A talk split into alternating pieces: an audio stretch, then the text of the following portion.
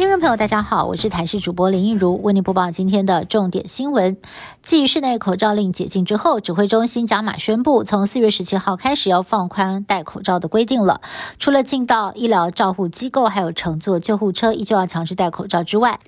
其他搭乘大众运输工具都要改成建议佩戴，而住院的中重症确诊者也不用再等到快筛阴性，只要退烧至少一天，症状缓解，经过医生评估就能解隔出院。但是回家之后还是要自主健康管理，直到快筛阴性为止。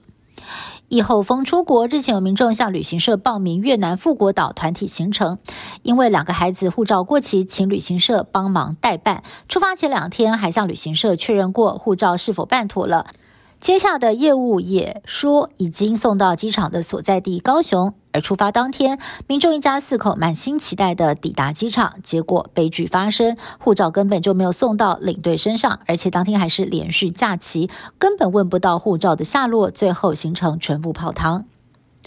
倒数一个月就是母亲节，今年过节气氛非常热络，因为疫情退散，再加上政府普发现金六千元，估计母亲节档期商机高达五百亿元。而根据 Yes 一二三求职网调查，高达百分之八十三的人都会跟妈妈聚餐过节，不少餐厅定位已经来到五成，热门程度跟除夕夜有的拼。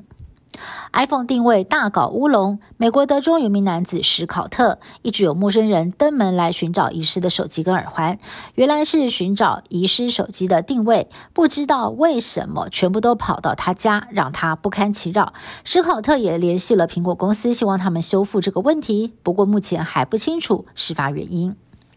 当日本旅游又有新景点了。日本东京新宿复合商业设施东极歌舞伎亭塔最近落成，楼高两百二十五公尺，总面积四千六百平方公尺，里头有饭店、影城跟美食街，估计十四号正式开幕，渴望成为当地的新地标。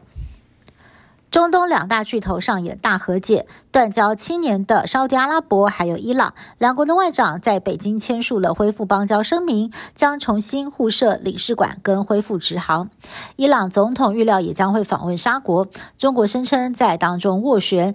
让敌对的两国朝恢复邦谊的目标迈进。伊朗是美国的世仇，沙特阿拉伯近年来又与美国关系恶化。如今伊沙两国握手言和，中国扮演和事佬的角色格外耐人寻味。而美中两国在中东的角力消长，也是格外的引发关注。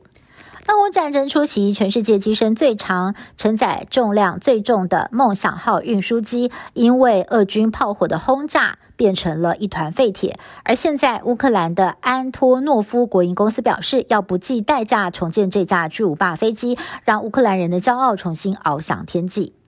以上新闻是由台新闻部制作，感谢您的收听。更多新闻内容，请您持续锁定台视各节新闻以及台视新闻 YouTube 频道。